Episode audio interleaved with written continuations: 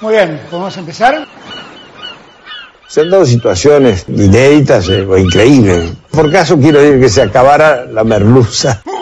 No me digas que merluza no mariposa, que yo sí como merluza.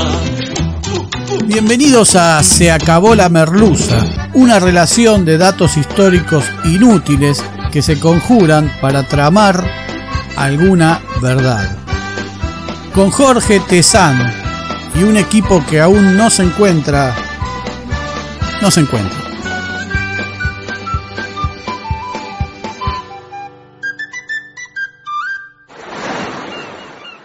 Hoy presentamos El innoble gran diario argentino.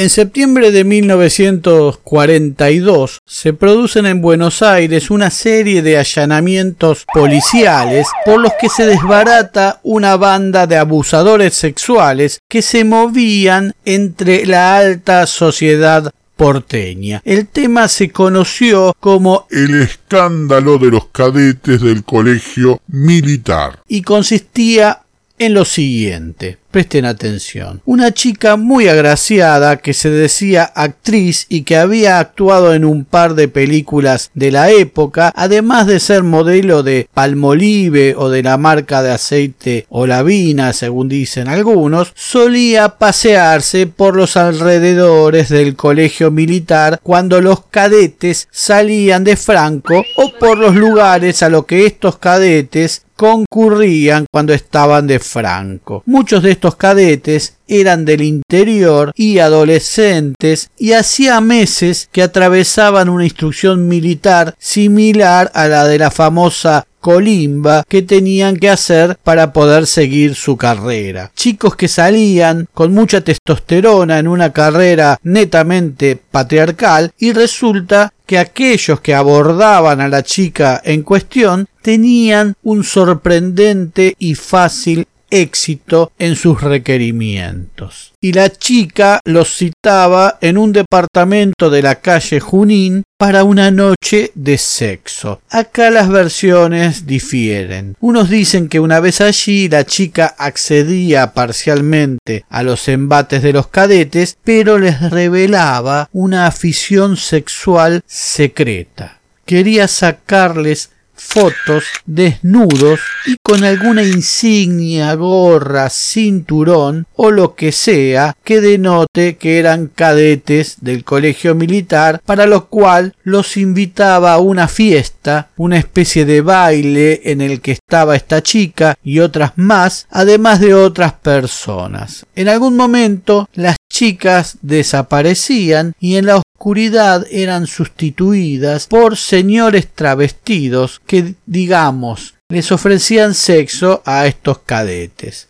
Embarcados en la faena y esperando a la chica, los cadetes accedían a la foto en cuestión. Pero la foto era una trampa. Los cadetes terminaban amenazados por oscuros caballeros con difundirlas si no concurrían a fiestas sexuales en las que eran vueltos a fotografiar y sometidos a abusos de todo tipo por delincuentes de la alta sociedad entre los que no faltaban actores, deportistas y celebridades de la época. Uno de los cadetes se cansa y hace la denuncia. En los allanamientos hay gran cantidad de detenidos, se sustancian juicios y hay condenados, uno de los cuales se termina suicidando tiempo después.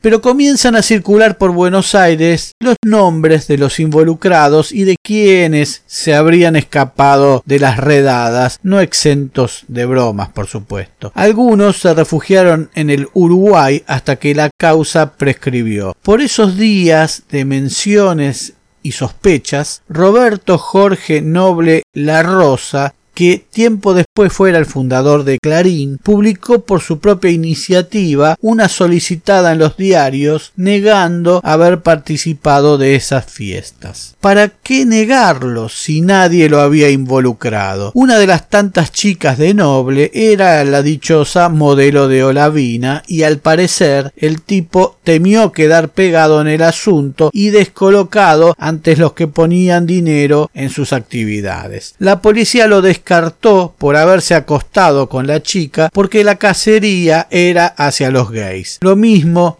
que los medios amarillistas de la época, que había unos cuantos. Pero muy pocos dudan de que Noble era de leer dos matutinos al mismo tiempo. Por esos tiempos hubiera sido una deshonra para alguien que como noble publicaba desde 1937 un periódico nazi llamado Clarinada y al que el gobierno de entonces cerró en 1945, meses antes de la aparición de Clarín, fuera sospechado de gay. Clarín sale el 28 de agosto de 1945 tras la caída del Tercer Reich, que ya no podría seguir financiando a Noble y tal vez como fruto de la necesidad de obtener otras fuentes de ingresos. Pero igual hay sospechas de que el lanzamiento del diario se hizo con fondos de empresas alemanas y con la embajada del Tercer Reich en nuestro país todavía, ¿no? En agradecimiento al apoyo de Noble a la causa nazi y por atacar vehementemente la tardía declaración de guerra argentina aleje. En un concierto de tambores salgo a tocar el clarín. Dice Noble, quiero dar otra nota. Y suponemos a qué tambores y a qué clarines se refería. Nacido en La Plata, milita fervientemente a favor de la reforma universitaria de 1918, todo bien, deviene en socialista, pero su interés político es lábil porque ya en 1927 participa de la escisión del socialismo de Juan B. Justo y funda el Partido Socialista Independiente junto a Antonio Di Tomaso y Federico Pinedo, el abuelo del presidente por un día, Federico Pinedo del PRO, y participó activamente en el golpe del 30 contra Irigoyen, siendo uno de los únicos seis civiles que estuvo en la primera línea del golpe.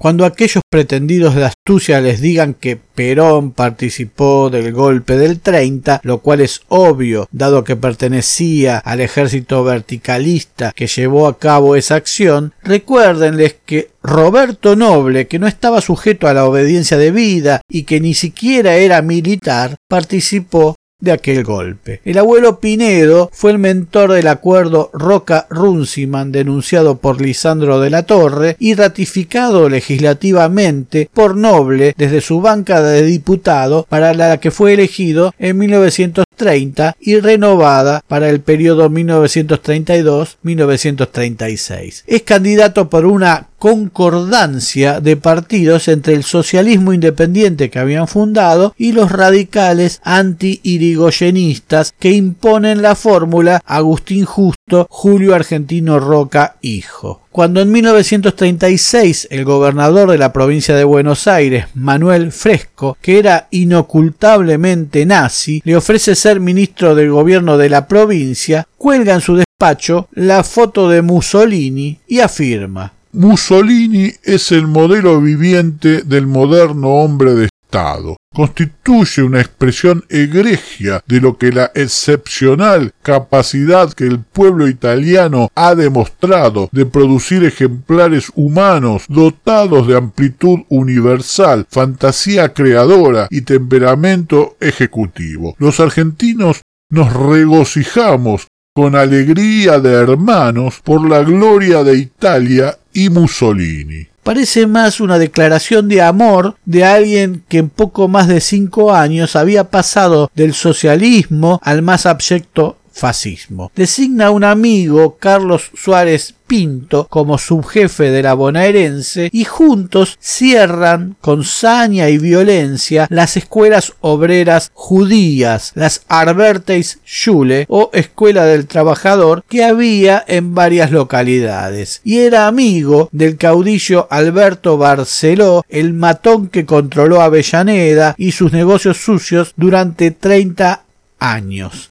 El famoso acto nazi del 10 de abril de 1939, celebrado en el Luna Park con gran despliegue de banderas con esvásticas, cánticos antisemitas, anticomunistas, antimasones, etc., lo tiene entre sus participantes junto al gobernador Fresco. Ese mismo año lo acusan de corrupción desde el gobierno nacional de Roberto Ortiz, al que había apoyado, y debe renunciar. Por supuesto, que no se va pobre de la función pública. Es propietario de una estancia modelo de 3.000 hectáreas en Lincoln, a la que llamó Santa María. El primer secretario de redacción de Clarín fue su amigo Suárez Pinto, con el cual había cerrado las escuelas judías, pero eligió mal apoya la campaña radical de Tamborín y Mosca contra Perón y se va distanciando del nazismo para acercarse a Braden o Braden, el embajador norteamericano, el de Braden o Perón, que ya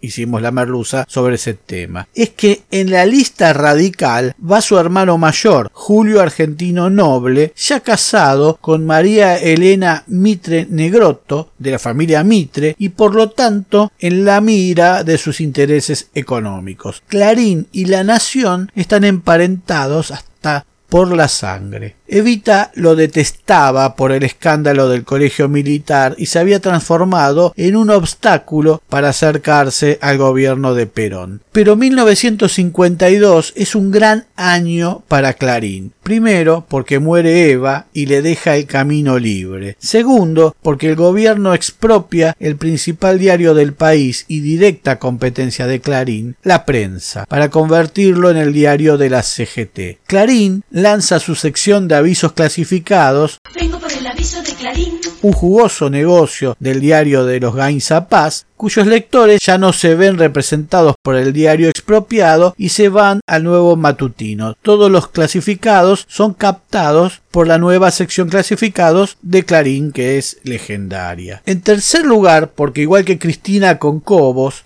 Perón elige mal a su vicepresidente para el segundo mandato. Muerto Quijano, el primer vicepresidente ex radical y totalmente leal a Perón, el vice elegido para el segundo mandato es el marino Tesaire, el que al día siguiente del derrocamiento de Perón en 1955 se aliara a Aramburu, Rojas y toda la fusiladora y daría testimonio en contra de Perón en cada comisión investigadora que estableció la patota que asaltó el poder. Así que en 1952 Clarín comienza a recibir fuertes sumas de fondos reservados de parte de Tesaire, vicepresidente, a través de su secretario privado que no era otro que Bernardo Neustadt. Clarín pasa a ser moderadamente oficialista, pese a que Noble formaba parte de la conspiración que apoyaba un golpe contra Perón. El día del bombardeo a la Plaza de Mayo, el 16 de junio de 1955, Noble estaba en los Estados Unidos y no pudo participar de la cobertura ni mucho menos dirigirla. El subdirector de Clarín tenía claras directivas sobre qué hacer en estos casos. Nunca apostar a los perdedores. Es por eso que el diario trata a los militares golpistas de asesinos y al día siguiente habla de aviadores sediciosos, criminal agresión, indignación, etc. Apenas regresado noble de su viaje a los Estados Unidos, puso el grito en el cielo por los titulares de su diario, mientras sus amigos de la Marina lo acusaban de traidor. Sin embargo, apenas pasaron 90 días entre el bombardeo y el golpe de Estado del 16 de septiembre de 1955. El día en que Lonardi asumió la presidencia, el título de tapa de Clarín fue Libertad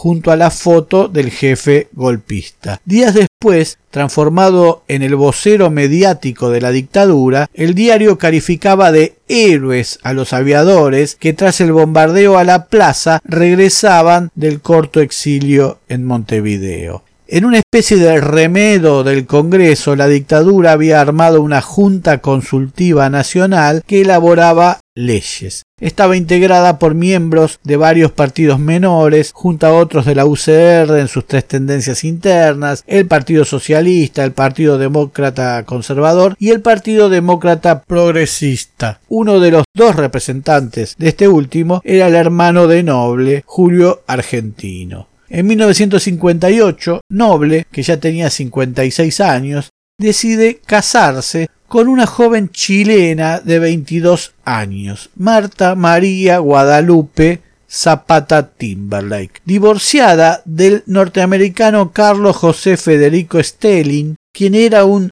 amigo muy cercano de Noble y es quien le sugiere la boda. Stelling también era ex marido de la hija del dictador dominicano Trujillo. Ambos, Stelin y Noble, acuerdan hacer pasar a la hija de Guadalupe Zapata, la novia ahora de Noble, que también se llamaba Guadalupe Georgette y le decían Lupita, como hija de Noble, que ya era su padrino. Noble se casa en México a través de un amigo que se hace pasar por él aprovechando que se parecían físicamente y presentando su pasaporte. A partir de ese momento, Lupita aparece como nacida en Argentina.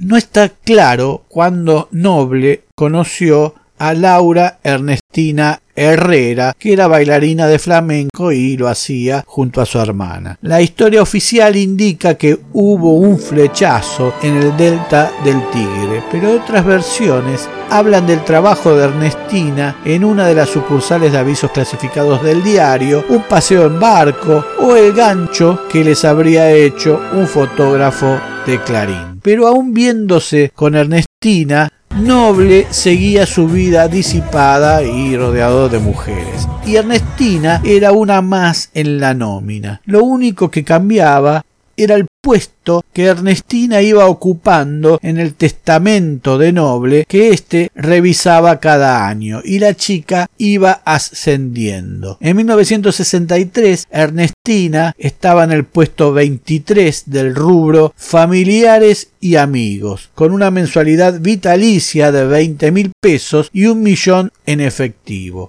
Al año siguiente, Noble había duplicado las cifras y agregado un Valiant 62 que se ve que le había gustado a la señora. Pero lo que hay que reconocerle a Ernestina es su cualidad milagrosa, casi paranormal. En 1967, Noble sufre un ACV que le deja inmovilizado parte del cuerpo y serias dificultades a su habla. Sus andanzas de gigoló se terminan abruptamente y varias de sus mujeres habrán tenido que ir a reclamarle al señor Cadorna las promesas económicas del galán. Así que se aferra a quien quedó rondando por allí. Ernestina, alias la Piti, que allí despliega sus habilidades milagrosas y seis meses después logra de Noble dos cosas, que reescriba su testamento dejándole a su muerte la propiedad del diario a ella y que Noble, con muchas dificultades para expresarse y para moverse, se casara con ella. El marido ya contaba con 65 años y Ernestina 42. La ceremonia fue realizada por Monseñor Cayano, a quien por el esfuerzo y por no preguntar nada, se le dona un millón de pesos que vaya a saber a qué bolsillo fue a caer. A la ceremonia asisten los amigos, el general Onganía, el general Aramburu, el doctor Frondizi, el doctor Camilión y Rogelio Frigerio, abuelo del ex ministro del Interior del PRO del mismo nombre. Dicen que durante la fiesta un muy maltrecho Roberto Noble preguntó ¿Quién cumple años? Tal vez, después de todo, Noble había encontrado a su verdadera media naranja y alguien en el mundo que era tan despiadado como él. Noble muere un año y medio después, en 1969. Con el cadáver casi caliente, Ernestina fleta a la hija de Noble, Lupita, a vivir con su madre Marta María Guadalupe Zapata Timberlake a Chile, donde ésta vivía. Le dan un dinero, unas acciones y listo. La madre de la chica inicia acciones legales, pero no prosperaron por esas cosas tan típicas del diario.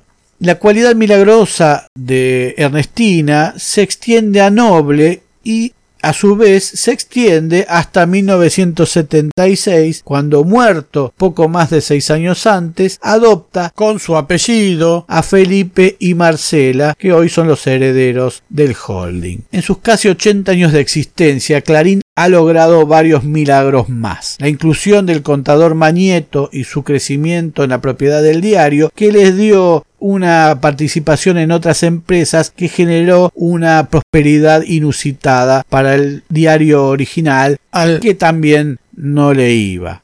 La irregular obtención de papel prensa y por sobre todo ser un millonario emporio editorial que ha trascendido todos los ámbitos. Un medio que ante todo defiende sus negocios sin hablar de lo que le sucede al lector, al que no duda en amedrentar, adoctrinar, asimilarle una moral burguesa que es ajena a los intereses del tipo común, que aún sigue comprando el diario inexplicablemente. Porque el diario nunca habla de sus lectores, sino a través de la defensa de sus intereses empresarios. Ya lo decía el diputado radical César Jaroslavsky. Atacan como un partido político y se defienden con la libertad de prensa que sin duda usurpan para su beneficio. Un diario que no habla de las inquietudes ni de los intereses de sus lectores, sino que intenta formar esas inquietudes e intereses, porque nunca Clarín va a hablar de ti se acabó la merluza.